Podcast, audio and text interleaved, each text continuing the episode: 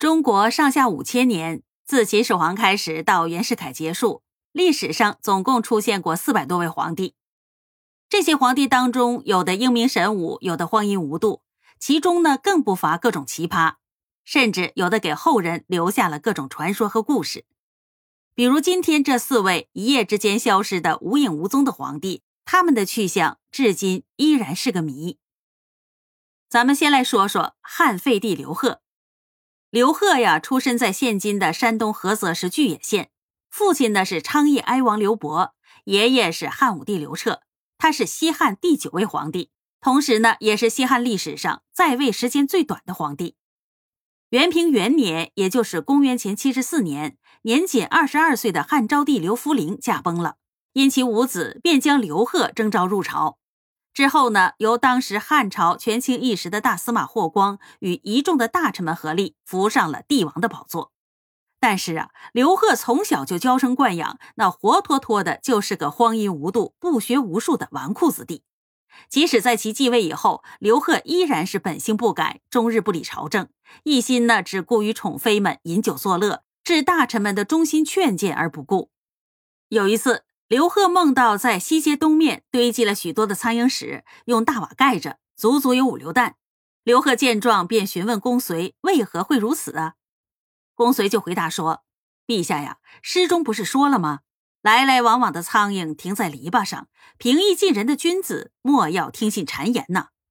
看来呀，陛下的身边有很多进谗言的小人，他们就好像苍蝇一样可恶。”陛下应当选拔先帝大臣的后裔以及与先帝亲近的人作为随身侍奉的人。若是无法远离昌邑的旧人，任由他们进谗言和阿谀奉承，那必定会有凶祸。想要避祸得福的话，就要放逐他们所有人，首当其冲的就是我本人。刘贺听了之后，认为他这些呀都是废话，并没有采纳。谁知道死事过后不久，大臣霍光就与一众的大臣们共同商议了废除刘贺之事，并且把这个决定告诉了皇太后。皇太后啊，虽然不情愿，但苦于无事无靠，最后只得勉强同意了。于是乎，继位仅仅二十七天的刘贺就这样被废黜了，史称汉废帝。而当他离开帝王宝座，被押送至原籍昌邑以后，世间便再也没有他的消息了，就好似人间蒸发了一样。第二个呢，就是吴少帝孙亮。孙亮呢是三国时期吴国的第二位皇帝，母亲是潘皇后，是吴帝孙权第七个儿子，史称惠姬王、吴少帝、吴废帝。据史料记载说，其母潘夫人在怀孕的时候，曾经梦到有人要把龙头赠与自己，于是呢，她连忙用衣裳接住了。不久之后，便生下了孙亮。儿时的孙亮呢，可以说是聪慧过人，年仅几岁的时候就已经能够断案了。所以，年事已高的孙权对自己的这个幼子啊，是格外的上心。公元二五二年，孙权因病去世了。而在大将军诸葛恪与众大臣的联手扶持之下，时年只有九岁的孙亮成功的登上了吴国的帝王宝座。继位之后不久，孙亮就在诸葛恪出兵攻打魏城、淮南失败以后，听信了他堂侄孙俊的谗言和诬告，最终将诸葛恪一家全部诛杀殆尽。从此之后，吴王朝的统治大权便随即旁落，全部落在了孙俊与时任大将军的孙琛手里。之后，孙俊意外因暴病而亡，孙琛则顺利的独揽了军政大权，甚至经常的不把孙亮放在眼里，这也直接导致了孙亮与孙琛矛盾愈结愈深，一心欲除孙琛而后快。而后呢，孙亮就暗中与全公主、太常权上、将军刘成等密谋策划，准备诛杀孙琛，夺回大权。谁料想，这个消息不知道如何传到了孙琛的耳中。孙琛就来了个先下手为强，即刻出兵包围了皇宫，并派遣中书郎李崇抢走了皇帝的玉玺。至此，诛杀孙琛的计划彻底破产了。后来，孙琛派人把孙亮遣送回了会稽。从此之后，世间就再也没有了孙亮的消息。史传是孙琛在将孙亮遣回原籍之后，派人毒杀了年仅十六岁的孙亮，但是呢，始终无从考证。少帝孙亮的去向也就因此成了谜团。第三个就是建文帝朱允文。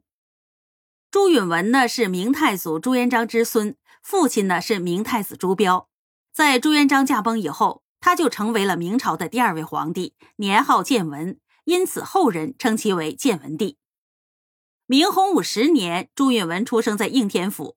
洪武二十五年，因为父亲朱标因病去世了，随即朱允文被明太祖朱元璋册立为皇太孙。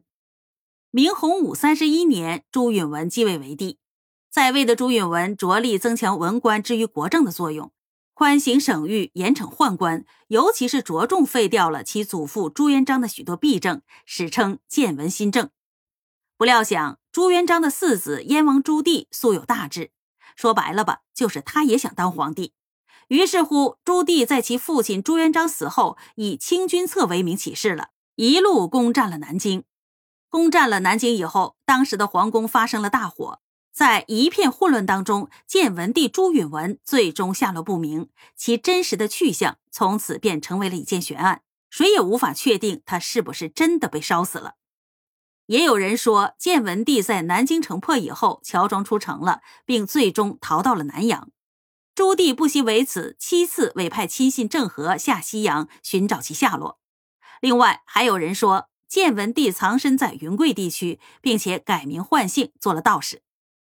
总之就是啊，这位明朝的建文帝朱允文在一夜之间神秘的失踪了，不知去向，彻底的消失在人们的视野里。第四呢，就是大顺皇帝李自成。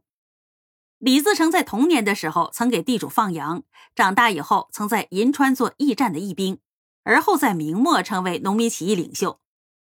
崇祯二年，李自成参加了起义，后来成为当时的闯王高迎祥部下的闯将。有勇有谋，备受器重。荥阳大会的时候，李自成因为向闯王提出了分兵定向、四路攻占的作战方案，而受到了各部首领的一致赞同。也因此，在高迎祥牺牲之后，他便顺理成章地继承了闯王的称号。在那之后，李自成以一句“闯王来了不纳粮”的口号，顺利成为各起义队伍当中的佼佼者。并在后来率领农民军攻进了北京城，明朝的崇祯皇帝也因此而在眉山自缢殉国了。随后，李自成便在北京建立了大顺政权。